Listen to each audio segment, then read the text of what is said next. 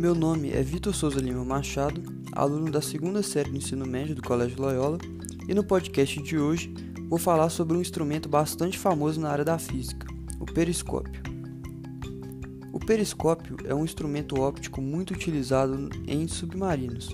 Ele permite que aqueles que estão presentes na embarcação tenham noção do que está acontecendo na superfície, mesmo submersos. O periscópio foi concebido em 1902 pelo cientista americano Simon Lake. Seu uso primário estava voltado para o ambiente de guerras, no qual os submarinos eram utilizados para observar os inimigos localizados nas trincheiras.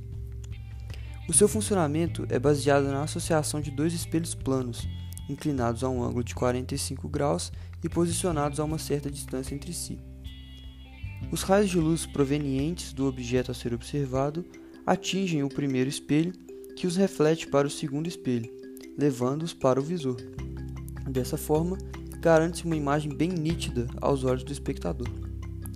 Eu, particularmente, ainda não tive a oportunidade de entrar em um submarino e muito menos de usar um periscópio, mas já ouvi relatos de algumas pessoas que afirmaram ter a sensação de terem seus olhos deslocados para um ponto fora do seu campo de visão.